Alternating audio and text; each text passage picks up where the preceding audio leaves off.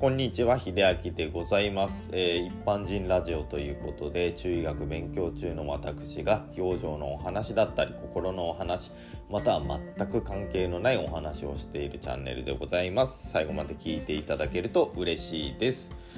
ということでもう花粉真っ盛りの時期になってまいりました。皆さん花粉症はどうですかね？えっ、ー、とねちなみにうちの嫁はねズルズルピーピーになってたので一応病院に行ってねお薬もらって一旦落ち着いている状態でございます、ね、なかなか大変な時期ではございますけれどもね。あの元はねあの妻もですね前引っ越しする前の土地にいた時には、まあ、せいぜい杉よりもヒノキの方にねわりかし反応してたんですけれども引っ越して岐阜に移ってきてですねなぜか杉の方まで反応するという特にあの岐阜がどうこうっていう話ではないんですないとは思うんですね。まあ、環境変化でその自律神経のバランスがとかもねいろんな要因が絡まってくるんで何とも言えないですけれども。まあちょっとねスギ花粉もそうですけどもヒノキとかいろんな花粉ね反応しやすい方はですねそうですね。特にあの刺激物とかはね控えていただくといいのかなと思います。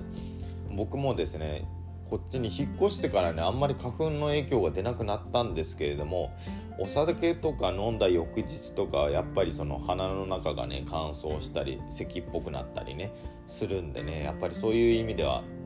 刺激物はね控えた方がいいとあの実感して思っています。あとはねまあ養女のお話で言うとねそういうものはねやっぱり特にアルコールに関しては体の中をね乾燥させたりね乾燥させることで炎症みたいなこともね起きるっていうことがありますのでねあの注意学の中ではですね。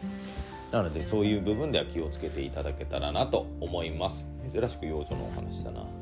全然最近お話してなかったのでね少し役立てていただければなと思います。ということですいません。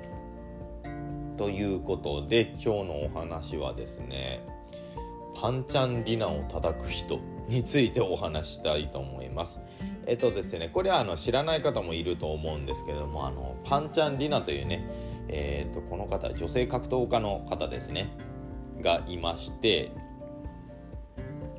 それまでね、あの最前線で活躍されていたんですけれども、あの最近ですね、ある問題を起こしてしまって、少し干されてしまい、あの海外の方にも海外の方にちょっと拠点を置いて活動されているんですけれどもあの、まあ、ニュースをご覧になられた方はね多分ちらっとは覚えているんじゃないでしょうか。あの那須川天心選手とかねあの武選手とかのサインを、まあ、偽造して売っていたっていうことで 問題になってたんですけれども、まあ、やったことはやったことで、まあ、もう社会的制裁っていうのはねある一定は受けてるんですねその実名を出してこういう犯罪こういう罪を犯してまあその時は保釈金で出たのかなだったんですけれどもで終わってからですねそのまだインスタのアカウントとか、まあ、SNS 系はね廃止していなかったのでですねやられていたんですけれどもそこでもうなんか不思議だなと思ったのとなんか日本人心理についてもねこれ言われていることが全く一致したのでねちょっと本題に入らせていただきたいなと思うんですけれどもまあ罪の種類によっても確かにその断罪されるべきみたいなこともありますよ。その人を殺め殺めてしまうとかね。もちろんそれは許されないことでありますし犯罪自体が軽くなるわけではないんですけれども何でしょう言ってしまえばその偽造とか